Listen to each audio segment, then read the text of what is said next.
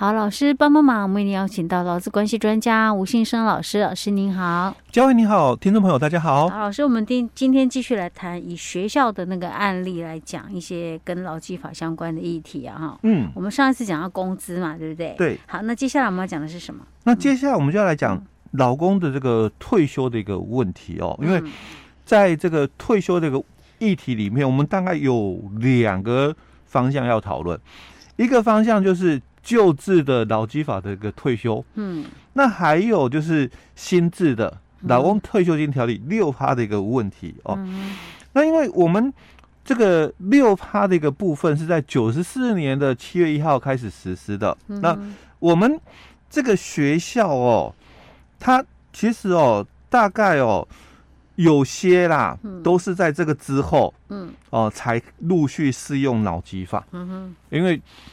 九十四年七月一号嘛，那因为学校很多的这个规范哦、嗯、哦，因为早期是没有适用劳基法，嗯、后来才慢慢陆续哦适用劳基法，所以大致上到一百零三年哦，嗯、才开始哦，就八月一号有才开始有这个适用劳基法的规范。嗯、那因为我们劳工退休金三年哦，就陆陆续续啊，哦，陆陆续续哦，那我们这个劳工退休金条例它是讲哦，适、嗯、用劳基法的。本国籍劳工嘛，嗯，哦，所以他一定要先适用劳基法，才有所谓的老退六趴哦。是，所以基本上了哦，嗯、那他们有没有这个这个老退六趴那个部分？那就回到我刚刚所谈到的一个问题，因为他们在我们就是最早的时候谈这个议题的时候，就、嗯、我们就有提到过哦，他到底什么时候适用劳基法？因为劳基法是七十三年开始有，嗯、可是。一开始实施的时候，就因为自爱难行，嗯、所以排除了很多的行业嘛。嗯、那到后来才慢慢陆续被指定适用哦。嗯、所以当然，他被指定适用劳基法以后，哦，可能都会在九十四年的七月一号以后喽。嗯、那那他们就，所以他就没有所谓的救治问题，哎，他就没有所谓的救治的问题哦，就全部都是新，哎，就是心智了。嗯，哦，因为你有救治的话，你你有才有所谓的选择嘛。嗯、哦，我要。这个保留这个年资，嗯，然后我选择新制，嗯，或者是我就一直哦沿用旧制嘛，嗯、哦，那这个就是你是在那个试法期间的。就是我们讲九十四年七月一号开办嘛，哦，那个时候你有选择权哦。那如果我是到了一百零三年的八月一号我才被指定适用这个劳基法嘛，嗯，那当然我我就没有所谓的选择不选择的问题了，就一定都是新我就新制了哦，我就新制了哦。所以基本上，假如我是这种情况的话哦，那那我救治的部分怎么办？我有没有救治？当然。就可能会没有、嗯、哦，就可能会没有。我只会讲应该是没有，但是搞不好有些学校它优于劳基法，哎，对，或者他给他们优惠啊，他就是说，或者是他搞不清楚，他一样给他算年资，有这样有这样的退休金也不一定、啊。哎，对，所以在我们的这个八十四条嗯之二里面哦，他就有提到是这个议题的哦，就你在这个适用劳基法以前，嗯哦，你的这个。退休金哦，怎么算？嗯，当然，你们双方自行协商。嗯，因为那一段哦，你没有适用劳基法，你很难去讲说，哎，依照劳基法的规定来请求哦。但是我的年资确实啦，嗯，从我到职日开始算是啊，所以你如果指定什么时候适用劳基法，我们讲，比如说以其他行业服务业来讲，嗯，我八十六年。啊，我被指定公告适用劳基法，嗯、我八十年就来公司了。嗯哼，当然我的年资一定是从八十年算，是，但是我八十六年才开始有劳基法的适用嘛，嗯、哦，嗯、所以当然八十六年有劳基法适用哦。嗯，那那我就有法律的约定，嗯，哦，我有劳基法的这个退休金的一个给付，嗯，可是八十年到八十六年呢，嗯，那个时候没有适用劳基法，哎，对，所以所以。就只能靠你们双方自行的一个约定了。嗯，就是我刚刚所提到的八十四条之二里面提到的哦，就老公的工作年资啊，他是从受雇日开始算哦。嗯，那司法前的工作年资哦，那不管是资遣费哦，还是退休金的一个给付哦，跟这个计算的一个标准，当然就依照当时所适用的法律规定。可是如果哦没有所谓的这个。法令可以适用的话，因为你是八十到八十六嘛？我讲我讲过，八十六才有被指定适用劳基法。那八十到八十六有没有相关的法律可以适用？像有些哦，呃，工厂，嗯，他们以前可能有工厂法哦，嗯，哦，那七十三年适用劳基法嘛，那当然就以劳基法来做标准，对不对？可是我如果更早以前我就到了这家工厂工作，嗯，哦，就我刚刚讲，我可能七十年就来上。这个工厂工作喽，嗯，到了七十三年才有劳基法，嗯哼，当然七十三年以后，我的请求就依照劳基法，嗯，可七十到七十三呢，那就用工厂法啊，嗯，哦，因为当时有法律有规定。哦，所以八十四条之二就是讲这个，嗯，当时如果有法律就依当时的法令，你适用什么法？嗯，那如果当时没有法令可以适用的话，那就依你们自己公司的内规。哦，如果你们自己有内必那个公司内部的规范哦，或者是你们双方有一些所谓的协商，哦，你们自己去谈了，嗯，因为我我没有所谓的法源依据哦，可以要求这个资方一定要怎么做。哎、欸，那如果像学校来讲，不是有教师法吗？哎、欸，对，好，那就用那个教师法哦。但是因为我们这个议题里面最主要谈论到的哦，嗯，都是谈论就是说。可能他是所谓的编制外的人，嗯，嘿，所以他也有可能就是他没有办法用教师法的哦。Oh. 好，那如果是。释法之后的哦，这个工作年资当然就依照劳基法的规定来给啊。那、嗯、所以我刚刚才会提到说，假如他是一百零三年的八月一号哦、嗯、才被指定公告适用劳基法，嗯、那他可能就变成直接跳开了，嗯，因为你没有所谓劳基法，那你直接是变成是什么？这个劳工退休金条例，嗯哼，哦，你就是直接有提缴劳退六发的一个部分哦。嗯、那有没有旧制年资，就要看学校。内部的一个规范，或者你们双方劳资协商这个结果哦。嗯、那这个六趴的一个部分，让劳工他就等到他年满六十岁的时候，嗯、那他直接就跟劳保局去请领哦，这个六趴的一个退休金就可以哦。好，那如果是外籍劳工怎么办？嗯，因为我们当初劳工退休金条例哦，他也提到了适用。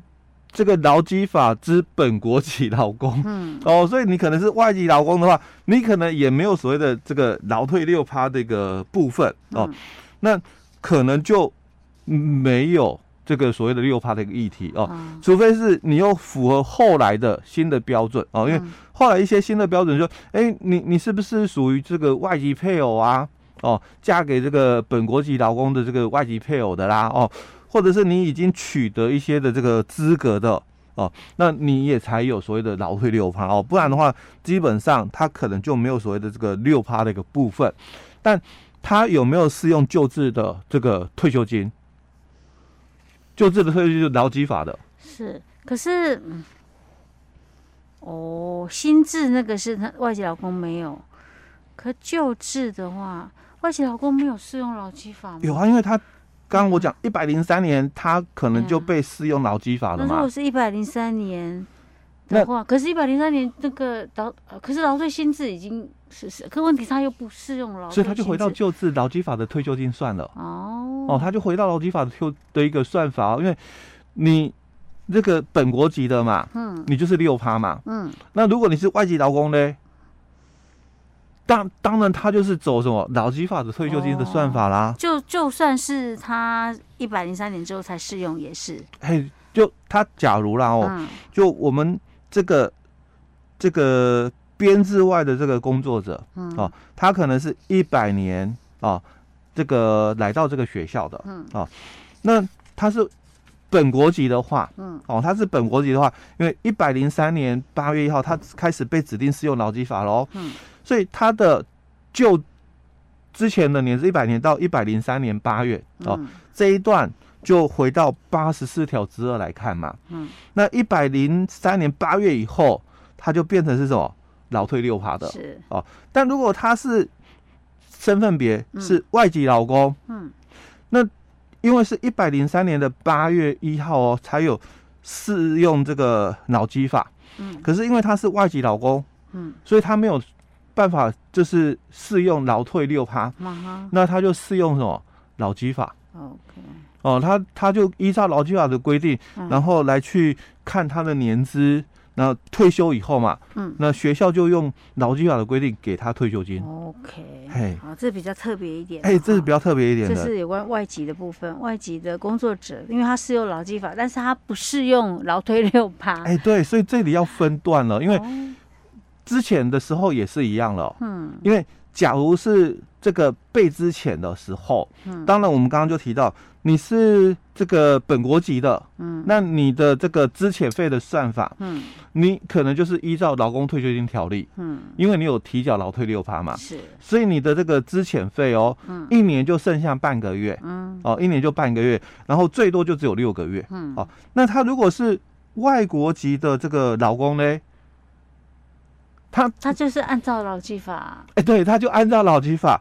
所以他的资遣费的算法就不是像刚刚本国他的籍资遣费比较多。哎，对，因为他是走劳基法的十七条的计算标准。我们刚刚讲说，如果是本国籍劳工嘛，他是走劳工退休条例里面的十二条的标准，嗯一年半个月，最多六个月哦。嗯那外国籍劳工的话，他是一年是一个月，而且他也没有什么没有上限的一个问题，OK，所以这样当外籍劳工也不错哎。不一定，不一定哦，因为因为我们差那个六趴的一个问题，很多人会有误会这一段哦。哦，就修法之后，新法应该要比旧法来得好嘛？啊那为什么我们新法的资遣费嗯，一年才半一个月，然后就要一年是一个月啊？嘿，怎么会变少？嗯很多人会有这样的误会，应该重新重优嘛。嗯，新的一定一般习惯也会比旧的优嘛，对不对？嗯那为什么劳基法的资遣费哦比较多，是嗯。一年一个月？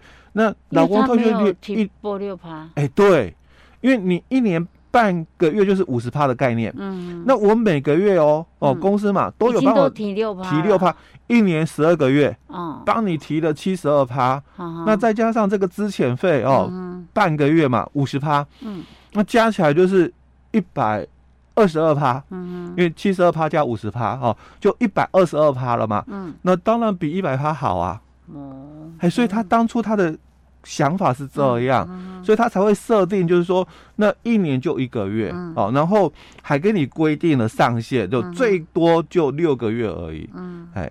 怎么会？可是问题是，像现在那个基本工资调整都爽到外籍劳工了，所以我还是觉得外籍老公也是不错的。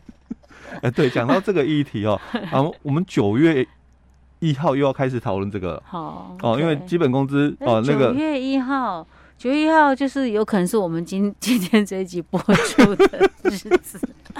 啊，因为那个基本工资审议委员会哦，大概九月份又要开始开会了啦。有说要调整，但是我觉得真的那个基本工资调整，受惠最大的是外籍劳工、哎，哎，这个真的也是事实了哦。哎不过其实最大的一个对雇主来讲哦，嗯最大的一个症结点哦，嗯还是会在那个所谓的那个投保的一个成本，社会社会保险那个成本。嗯其实讲到这个议题哦，我其实我有一个想法哦。嗯就其实哦，应该哦回到就是说，基本工资的部分哦，嗯可能由雇主哦来去负担保费哦，就是它有一个比例嘛，哦对不对？我们现在目前的是你的投保额度嘛，哦，嗯。然后就是雇主哦劳保的部分百分之七十，然后健保百分之六十嘛，哦，嗯那你超过基本工资部分，由劳工自己付。哦，就我我的想法可能是这样，嗯。基本工资的部分雇主来负担、嗯哦，因为嗯。你你有社会责任照顾老公、嗯。哦，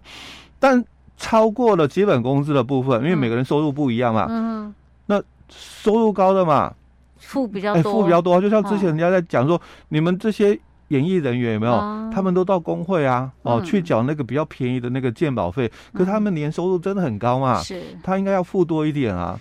啊，我觉得本来那种就是那种税负本来就不是很公平的哎对对对事情，嗯，但是我真的觉得我们每个月的健保劳保费缴的还不少呢。哎，对，我以前真的都没去注意，我现在三不五时偶尔会去注意一下那个薪资单，发现说哇，我每个月的劳健保真的缴的不少钱哎、天扣了！很多钱，然后对，然后我们就会有时候我们在开一些协调会，我们、我们就会讲，那、你要高兴才对啊，那代表的说你收入高啊。没有啊，没有，我在想说，不是政府已经补助那么多，然后这就是公司也帮我们缴那么多，为什么我们个人还要缴那么多啊？天哪！就是我们都会有时候开玩笑说，那就代表你收入高啊，才有办法就是缴高一点的费用。OK，老师，我们今天先讲到这里。嗯嗯。